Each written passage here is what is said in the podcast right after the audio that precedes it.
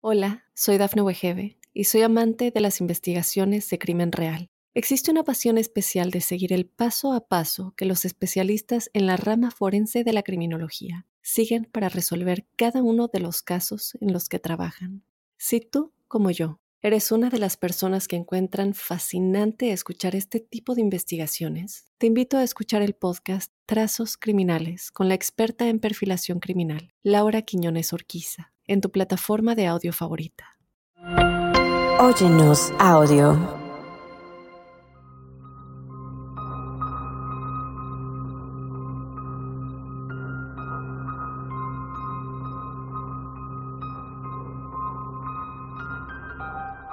El estado estadounidense de Colorado posee una vasta historia de incidentes extraños e inexplicables, desde el Valle de San Luis hasta las montañas rocosas. Muchos residentes han informado fenómenos extraños, incluidas luces extrañas y mutilaciones de ganado. En este episodio, escucharemos los relatos de un hombre que pasó casi una década a cargo del llamado Rancho Búfalo, en el que casi perdería la cordura. Hola crípticos, bienvenidos a otro episodio de Códice Críptico con otro tema que nos hará preguntarnos qué es realmente lo que sucedió. Como siempre yo te invito a que te quedes hasta el final del episodio para que me dejes saber lo que opinas, para que me dejes saber tus teorías y también para los que vivan cerca del área, si ustedes mismos se han encontrado algo raro en este lugar. Y bueno, sin más, ya saben que no me gusta hacer muy larga la introducción, vamos ya de lleno con el episodio de esta semana, los encuentros del rancho Búfalo.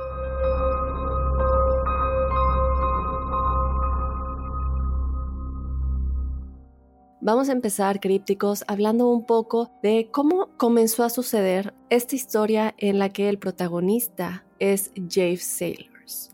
Jeff Sailors comenzó a trabajar e-, en este lugar y lo que pasa a continuación es la primera vez que él se dio cuenta que algo extraño estaba sucediendo.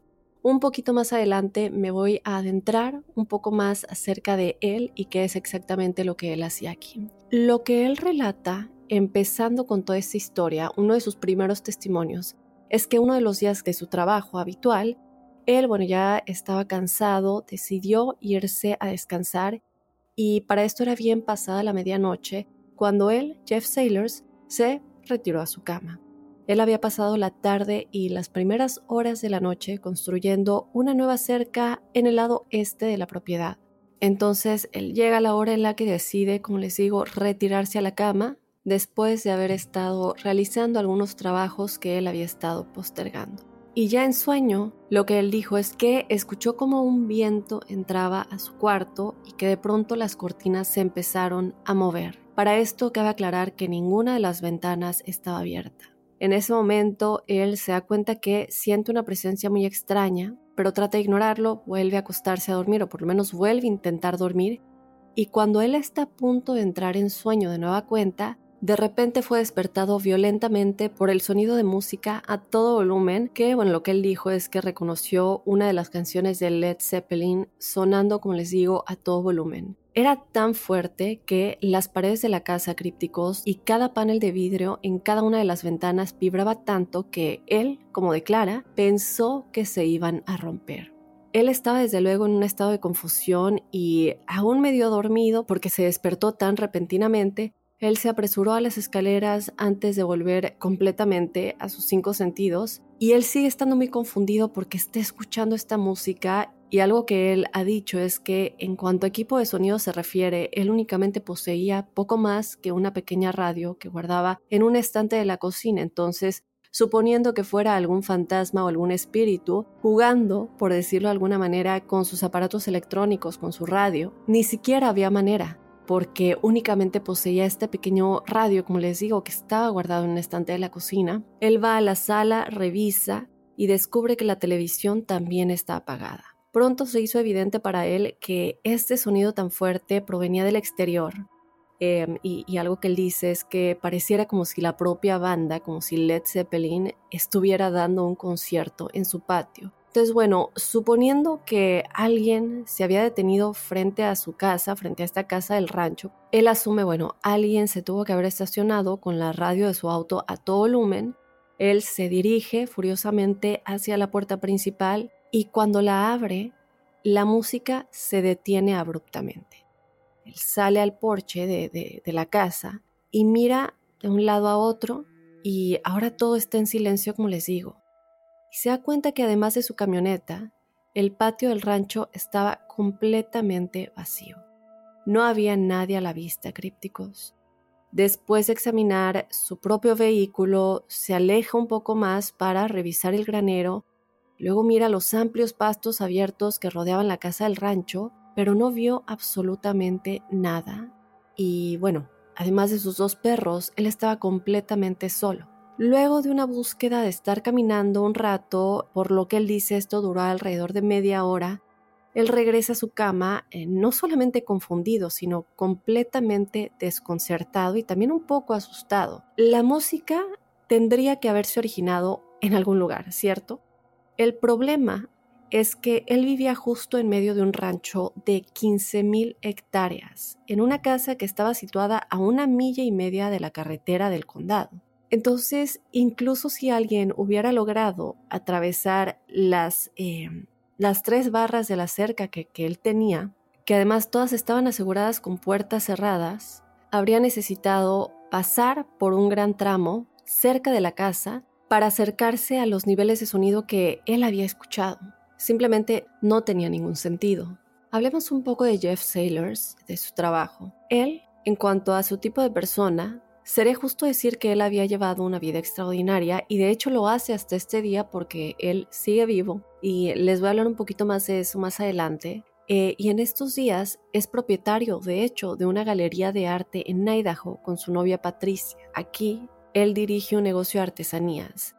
Jeff nació en Colorado y él pasó la mayor parte de sus años de formación pescando con su abuelo, lo que bueno se convirtió en una inmensa apreciación por el aire libre. Él comenzó a cazar a una edad muy temprana y eso se convirtió en una pasión que, bueno, con su amor por el mundo natural, llegó a definirlo en años posteriores. Y a la edad de 18 años se mudó a Montana, principalmente por trabajo. Y él, bueno, él ya al día de hoy ha pasado los últimos 50 años montando caballo por la naturaleza, tan al norte como la frontera con Canadá hasta Nuevo México, dejando huellas en algunos de los lugares más asombrosos que Estados Unidos puede ofrecer. Durante este tiempo crípticos, él ha sobrevivido a los ataques de osos, se defendió también de un ataque de un búfalo, fue golpeado por rayos dos veces y también pasó una década trabajando en este rancho, este extraño y extenso rancho de 15.000 hectáreas, administrando más de 1.200 búfalos. Y fue durante este tiempo, crípticos, que él experimentó algunos de los sucesos más extraños de su vida que lo perturban hasta el día de hoy. Cuando Jeff asumió por primera vez el papel de capataz del rancho, él escuchó, ya había escuchado rumores dentro de la comunidad local sobre sucesos extraños, no solo en la propiedad que estaba cuidando, sino también en las de sus vecinos, y bueno, como muchos de ustedes a lo mejor ya habrán escuchado, si no por mí, por otros canales, acerca del rancho Skinwalker, él había escuchado mucho también de esta historia y lo que decían las personas de la localidad, no solamente del rancho Skinwalker, pero también de muchas otras propiedades que tienen el mismo tipo de fenómenos que muchos creen son como portales. Este rancho siempre lo, lo comparaban con el rancho Skinwalker, y no solamente el rancho, sino el área en general. Y cabe aclarar que no están tan lejos el uno del otro. Pero la verdad es que Jeff le había prestado muy poca atención a todos estos rumores porque él nunca había creído en nada parecido sobrenatural y este tipo de cosas. Pero la realidad es que dentro de los primeros meses eh, de, después de mudarse a la casa del rancho, él tuvo su primer vistazo de lo que apenas empezaría a suceder. Una de estas noches crípticos, su novia se quedó con él. Ellos se habían ido a la cama alrededor de las 10 de la noche, cuando lo que de otro modo había sido una noche tranquila, de repente se convirtió en un violento aire que parecía casi casi o como un huracán que se estaba acercando o un tornado. De la nada, los vientos eran tan fuertes que comenzaron a rasgar las paredes exteriores de la casa. Los marcos de los cuadros, como ellos describen, se soltaron de sus de ganchos o clavos con los que estaban colgados y se cayeron al suelo.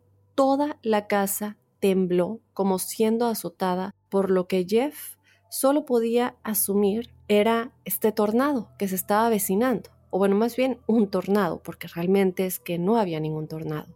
Ahora, Jeff, completamente consciente de que no había sótano, lo que él hizo es, bueno, despertar a su novia, correr al armario más cercano y después de dos o tres minutos, el sonido llegó a un crescendo absoluto y Jeff estaba seguro de que estaba a punto de morir cuando todo se detuvo de repente. Casi crípticos como si alguien hubiera accionado un interruptor como él lo define y el viento se, eh, se detuvo por completo. La lluvia y los truenos también habían cesado y la casa ahora estaba en total silencio. Entonces él se sorprende de todo esto, pero dice, bueno, qué bueno, nada sucedió. Sale del armario, pasa por encima de estos cuadros que se habían caído y también eh, lo que él define como cuernos de alce que también estaban colgados y se habían desprendido de las paredes, y con cautela baja las escaleras.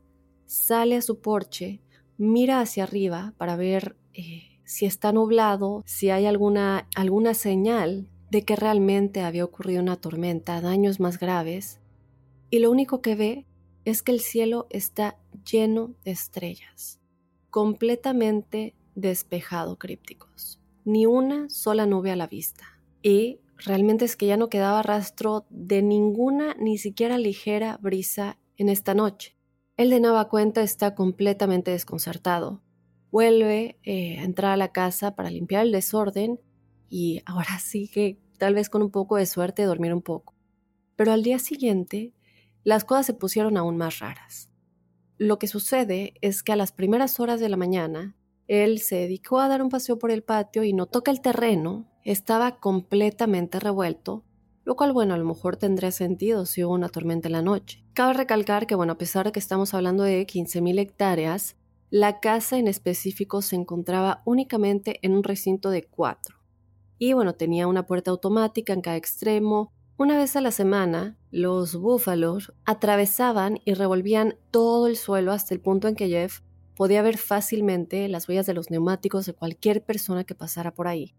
Entonces él camina hacia la otra puerta automática más cercana y pudo ver las huellas de los neumáticos de su novia del otro lado, tal como estaban por cuando había llegado la noche anterior. Pero el suelo crípticos del lado donde estaba parado estaba completamente limpio. Luego de una mayor investigación encontró un círculo de 400 pies alrededor de la casa del rancho que él habitaba, y todo el suelo dentro de este círculo específicamente había sido limpiado como si nadie hubiera puesto un pie dentro de este círculo por años. Es decir, dentro de este círculo está todo completamente intacto y apenas un centímetro atrás de este círculo todo está revuelto. Ahora, no hace falta decir que Jeff comenzó a prestar más atención a las historias que le habían dicho cuando él se acababa de mudar después de estos incidentes. Y no pasó mucho tiempo antes de que lo despertara la música rock a todo volumen, como les dije al principio, o pájaros de hecho fuera de su casa que además no estaban ahí. Todos estos sonidos parecían no tener origen. Fue la mañana después de tal incidente que experimentó uno de los eventos más espeluznantes desde que llegó a vivir y trabajar en el rancho. ¿Qué sucede? Bueno, Jeff había estado en la propiedad hasta la madrugada tratando infructuosamente de determinar la fuente de estos sonidos, específicamente en este momento de los pájaros. Cuando finalmente se da por vencido, se retira a la cama, pero al despertarse temprano la mañana siguiente, baja las escaleras para, bueno, ir a la cocina, comenzar a prepararse el café, el desayuno y básicamente prepararse para el día. Pero cuando dobla la esquina hacia la cocina, de pronto es recibido por lo que él describió como un sitio que lo dejó sin aliento. Entra a la cocina y en el piso frente a él estaba todo el contenido de su refrigerador, comida, leche, cualquier tipo de bebida que tuviera en el refri, todo colocado en perfecta formación triangular. En ese momento Jeff tenía dos perros, un pastor australiano llamado Muna que una vez de hecho lo salvó de ser atacado por un búfalo, y un pequeño cachorro que estaba cuidando para un colega. Ahora Muna, la perra grande, este, este pastor australiano, siempre estaba muy atenta y cuando alguien salía de la carretera del condado, que estaba a una milla y media de distancia, ella siempre empezaba a ladrar y pues le hacía saber a Jeff que alguien venía. Pero sin embargo, ninguno de los perros había hecho un solo sonido durante la noche para indicar que alguien había entrado a la casa del rancho. Cuando Jeff trata de dejarlo salir para hacer sus necesidades, se negaron rotundamente los dos a caminar por el piso de la cocina porque tenían que salir por la cocina, por lo que él tuvo que llevarlos a través de la sala para llegar a la puerta principal y que salieran por ahí. Cuando salen, Jeff busca huellas y, bueno, algún indicio de que podría haber entrado alguien a la casa, pero no encontró absolutamente nada. Y además, crípticos, es que este triángulo, o bueno, más bien la forma de triángulo, se convirtió en una característica destacada en muchos de los sucesos extraños en este rancho. En una ocasión, el administrador del rancho, que vivía a una milla de distancia de Jeff en esta enorme casa de 5.000 pies cuadrados, llamó a Jeff en las primeras horas de la mañana y le dijo que se había despertado y descubrió que todas las luces de la propiedad habían sido encendidas de la nada, incluidas las lámparas junto a su cama, sus lámparas de noche. Jeff accede a reunirse con él a primeras horas de la mañana, pero cuando, eh, cuando Jeff se empieza a dirigir a su casa, encontró cubiertos del cajón de la cocina, para ser específicos, un cuchillo, un tenedor y una cuchara, puestos en una formación triangular justo fuera de la puerta principal. También encontró posteriormente más triángulos hechos con cubiertos en la entrada de todas las partes de su patio y luego descubrió que exactamente el mismo fenómeno había ocurrido en la casa del administrador del rancho. Pero bueno, si bien estos sucesos eran tan extraños e intrigantes, pronto la verdad es que adquirieron connotaciones más siniestras cuando el ganado del rancho comenzó a morir en circunstancias misteriosas y para ser específicos, fue en marzo, unos dos meses después de que Jeff se mudara a la propiedad, descubrió los restos de un búfalo macho no muy lejos del patio de la casa del rancho. Él ya había escuchado historias sobre las mutilaciones, incluso antes de que él eh, asumiera el trabajo de capataz del rancho, y había asumido que pues, era obra de depredadores o incluso llegó a pensar a lo mejor esto es eh, acciones maliciosas contra el dueño del rancho por parte de posibles competidores, ¿cierto? Para que a ellos les vea mal en el negocio y a ellos les vea bien. Sin embargo, él comenzó a descubrir algunos factores muy extraños en cada instancia de este fenómeno. ¿Qué sucede? A lo largo de los años que, él estuvo ahí, Jeff se daría cuenta de que estas mutilaciones de ganado siempre comenzaban en marzo y duraban hasta octubre, sin que ocurriera nada durante los meses de invierno. Y en cada caso, el cadáver en cuestión siempre quedaba de una manera muy extraña. Si el búfalo era hembra, habría cortes elípticos en la parte inferior del abdomen, uno de los cuales parecía haber sido realizado con precisión quirúrgica, mientras que la otra parte del abdomen siempre estaba irregular y además quemada. Otra cosa es que se extripaban muchos de los órganos internos, pero nunca había ningún rastro de sangre. En todos los casos, la hembra estaba embarazada y el ternero siempre se extraía del útero y se dejaba reposar sobre el cuerpo de la madre. Ahora lo que le sucedía a los búfalos machos era aún más difícil de explicar. En estos casos, siempre faltaba el órgano o aparato reproductor, pero la forma en que era cortado era un completo misterio. Este, para que sepamos, mide unos tres pies de largo y está cubierto por una capa de piel que cubre toda la longitud y cada vez que ocurrían estas mutilaciones, el órgano reproductor siempre quedaba atrapado justo en la base cerca del escroto antes de ser removido, pero la cubierta exterior permanecía y de alguna manera estaba completamente intacta. Esto significa que quien quiera o lo que sea que estaba matando al búfalo de alguna manera podía alcanzar esta capa de piel para hacer la incisión necesaria en la base lo cual era físicamente imposible de hacer. En todos los casos también se imprimía un triángulo naranja en algún lugar del cuerpo del búfalo asesinado, pero generalmente era en la cabeza si eran machos y en la caja torácica y las pantorrillas si eran hembras. Esto es muy extraño. Déjenme saber qué opinan de esto específicamente, sobre todo si alguno de ustedes saben de búfalos o trabajan con ellos o son veterinarios, trabajan en ranchos, déjenmelo saber porque esto a mí es lo que más me pareció interesante. Se ha realizado cuando parece prácticamente imposible. Ahora, durante los nueve años que Jeff fue capataz de este rancho, lo que él dijo es que entre 20 y 30 búfalos morían cada año, lo que desde luego generaba pérdidas anuales de hasta 50 mil dólares. Entonces, llega un punto en el que desde luego con pérdidas tan grandes, la policía se tenía que involucrar.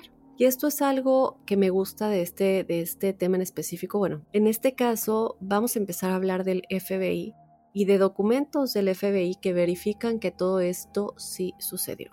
Entonces, bueno, empecemos a involucrar a la policía. Hola, soy Dafne Wegebe y soy amante de las investigaciones de crimen real. Existe una pasión especial de seguir el paso a paso que los especialistas en la rama forense de la criminología siguen para resolver cada uno de los casos en los que trabajan. Si tú, como yo, ¿Eres una de las personas que encuentran fascinante escuchar este tipo de investigaciones? Te invito a escuchar el podcast Trazos Criminales con la experta en perfilación criminal, Laura Quiñones Orquiza, en tu plataforma de audio favorita. Durante el tiempo en que Jeff fue capataz del rancho, el alguacil del condado era un hombre llamado Wally, que era muy popular en la comunidad local. Entonces, debido a la gran cantidad de ganado que se mataba cada verano, Wally de alguna manera se convirtió en un visitante habitual del rancho y él había sido testigo de algunos de los incidentes más extraños de toda su carrera. Una experiencia de hecho resultó tan inquietante que él decidió renunciar, pero aquí se habían visto extraños tubos fluorescentes flotando dentro y alrededor de la propiedad durante muchos años. Y también había algunas dudas sobre si estas anomalías eran responsables de las mutilaciones.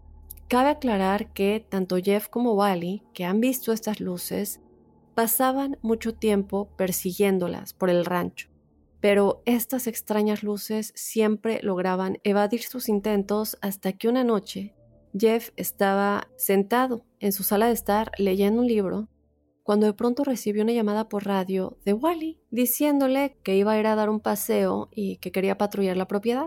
Jeff estuvo de acuerdo, le dijo que eso estaba perfecto, de hecho le agradeció, y unos 10 minutos más tarde él se da cuenta, eh, bueno, ve el brillo de los faros del coche del alguacil de Wally, mientras conducía por el patio de, de la casa del rancho y continuaba hacia las hectáreas más lejanas. Gran parte del rancho era un terreno ondulado, como lo describen, y de vez en cuando se veían destellos de las luces que emanaban más allá del horizonte a medida que subían las colinas y descendía los barrancos. Pero de repente la radio de Jeff cobró vida y Wally le gritó que estaba rodeado y que se tenía que ir. Luego la transmisión se silenció por completo y Jeff intentó varias veces de comunicarse nuevamente, pero todo fue en vano. Salió al patio con un arma AK-47 completamente cargada y después de unos 10 minutos se da cuenta que un resplandor de unos faros que se desvanecían más allá del horizonte. Bien, finalmente, cuando llega a la cima de la última colina, unos 100 metros de distancia, Jeff se puso de pie y se queda mirando estupefacto por lo que estaba presenciando en ese momento. Mientras Wally conducía hacia él, él pudo ver seis esferas verdes situadas en un semicírculo que rodeaba la parte trasera del jeep de Wally. Cabe aclarar que Wally tenía dos pistolas, una en cada mano, y él disparaba a lo que sea que le estaba persiguiendo desde ambos lados del vehículo. Y cuando Wally llega hasta donde estaba parado Jeff, estas dos luces o orbes a los lados del jeep de, de Wally desaparecen repentinamente. Primero las dos primeras y luego las dos que estaban por detrás. Wally continuó manejando hasta la carretera del condado sin siquiera mirar hacia Jeff que se había quedado atrás, que ahora estaba parado en la oscuridad del patio de la casa del rancho completamente solo y también completamente conmocionado por lo que acababa de presenciar. Cinco días más tarde, Wally, el alguacil, entregó su placa y renunció. Durante el curso de los extraños eventos crípticos, el rancho fue visitado por un número de personas que decían trabajar para diferentes agencias federales, Y quizá la más notable, como les había dicho, era el FBI. En una ocasión específicamente, varios agentes federales se quedaron en la propiedad comunicándose con una aeronave que volaba circuitos a gran altura por toda la región. En su mayor parte, estos agentes se mantenían apartados, pero después de hablar con ellos por un tiempo, Jeff logró que uno de los reclutas más jóvenes se abriera un poco al respecto. Este joven terminó diciéndole algo que sugería que el FBI sabía mucho más sobre todo lo que estaba sucediendo en el rancho de lo que dejaban ver. Y cuando Jeff lo confrontó descaradamente por este comentario, él abandonó abruptamente la propiedad y nunca regresó. Como que se dio cuenta de que había hablado más de lo que debería. ¿Qué pasó? Una semana más tarde llegan otros dos hombres que dijeron que venían de una universidad en Michigan y que estaban trabajando para una agencia federal y por qué estaban ahí específicamente. Bueno, lo que ellos le dicen es que habían ido a tomar muestras para la necropsia de uno de los búfalos que habían sido mutilados. Daba la casualidad de que una hembra había sido encontrada mutilada apenas un par de días antes. Entonces Jeff, claro que sí, les dice, los llevo al barranco donde se tiraron los cadáveres de todo el ganado muerto y bueno, vamos a ver qué está sucediendo. Cuando les mostró a los dos científicos la víctima más reciente, ellos, eh, bueno, se mostraron incrédulos de cómo se habían infligido las, eh, las heridas. También se sorprendieron al ver los restos momificados de todos los demás búfalos que habían sido mutilados a lo largo de todo este tiempo y le preguntaron a Jeff enseguida por qué no se descomponían de la manera habitual, porque ellos como científicos no lo ven normal, desde luego. Jeff les relató que había pasado gran parte de su vida alrededor de animales muertos, siendo cazador y trabajando con, eh, con caballos y mulas, y que hasta que llegó a este rancho él nunca había visto cadáveres así. Ligeramente desconcertados, estos dos científicos toman sus muestras y siguen su camino, pero no antes de que Jeff les pidiera que por favor lo contactaran si encontraban algo inusual. Entonces, bueno, ellos se van y después de un mes más o menos, uno de los dos científicos que habían ido se puso en contacto con Jeff y lo que le dijeron sobre el resultado fue completamente desconcertante y algo que él desde luego no se esperaba. ¿Qué sucede? Bueno, aparentemente la sangre se había cristalizado y se había vuelto tóxica. Y lo que dice Jeff es que él sabía por su conocimiento, y desde luego también es algo que confirma el científico, que esto solo ocurre naturalmente en un animal que había muerto corriendo. Así que algo debe haber estado asustando a los búfalos antes de que finalmente colapsaran por insuficiencia cardíaca. Es, la conclusión a la que estamos llegando en este momento, ¿cierto? Ellos están asustados, están corriendo, mueren y posteriormente pasan todas estas cosas extrañas. La pregunta aquí es desde luego qué los había asustado. La segunda cosa extraña fueron las áreas de la barriga donde se habían hecho los cortes de precisión. Se hacen pruebas al respecto y lo que estas indican es que la hemoglobina se había calentado más de 1100 grados Fahrenheit. Y la manera en la que sabían esto es porque algo le sucede a la estructura de la hemoglobina cuando se calienta más allá de este punto. Jeff les pregunta si un láser podía haber sido el responsable, a lo que ellos dijeron, bueno, podría ser una explicación posible.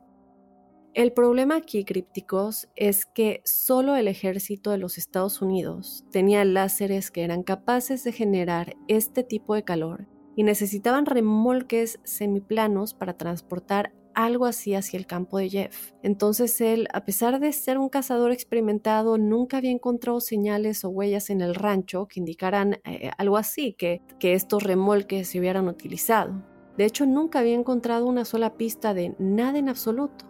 Recordemos que este rancho está en Colorado, el Skinwalker está en Utah, áreas, estados que están muy cercanos el uno del otro. Entonces muchos creen que hay algunos puntos específicos aquí que son como portales y desde luego que tienen mucha fuerza magnética entre otras cosas que se asemejan entre estos dos lugares. Pero lo que sí les quiero decir es que, eh, como les dije, el FBI está involucrado y también les comenté que había documentos. ¿Y qué sucede? Bueno, los archivos de libertad de información que muestran corresponsales del FBI en los que discutieron las mutilaciones de ganado y otros fenómenos extraños presenciados en Colorado durante la década de 1970 están disponibles. Ustedes los pueden ver, los pueden eh, leer para que se den cuenta de cómo todo esto está registrado porque también algo súper importante que está en estos documentos es que se discute cómo el senador Floyd Haskell les había suplicado que investigaran lo que estaba sucediendo en este lugar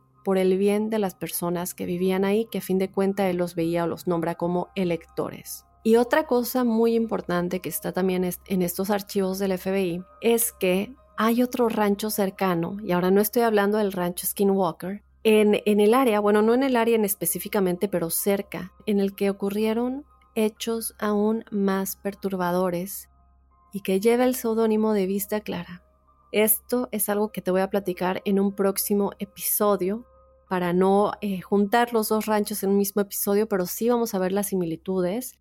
Entonces, no se pierdan porque les voy a estar hablando ahora de qué es lo que está sucediendo en este otro rancho, cómo se asemeja con el rancho Búfalo y desde luego también continuando la conexión con el rancho Skinwalker. No se lo pueden perder, crípticos. Mientras tanto, yo quiero que me dejen saber qué opinan de esto, qué opinan acerca de la extraña manera en la que morían los búfalos, desde luego también la conexión del FBI y todo lo que encontraron en sus informes, también desde luego lo que se dice del ejército de Estados Unidos y todo lo que sucedía, lo de los triángulos, a qué se debe eh, esta forma en particular, por qué triángulos y todos los sonidos extraños que, que había en el lugar, sobre todo la música rock a todo volumen, cuando no había ningún lugar del que pudiera estar proviniendo. Entonces, bueno, crípticos, yo me muero por ya escuchar todo lo que ustedes piensan. Mientras tanto, me voy a despedir esta semana de este episodio de Códice Críptico.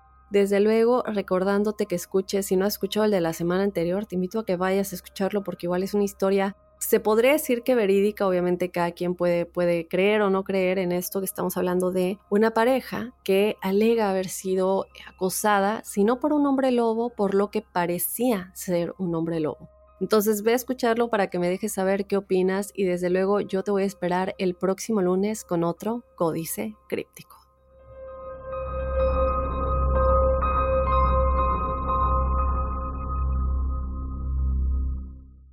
Hola, soy Dafne Wegebe y soy amante de las investigaciones de crimen real. Existe una pasión especial de seguir el paso a paso que los especialistas en la rama forense de la criminología siguen para resolver cada uno de los casos en los que trabajan. Si tú, como yo, eres una de las personas que encuentran fascinante escuchar este tipo de investigaciones, te invito a escuchar el podcast Trazos Criminales con la experta en perfilación criminal, Laura Quiñones Orquiza en tu plataforma de audio favorita.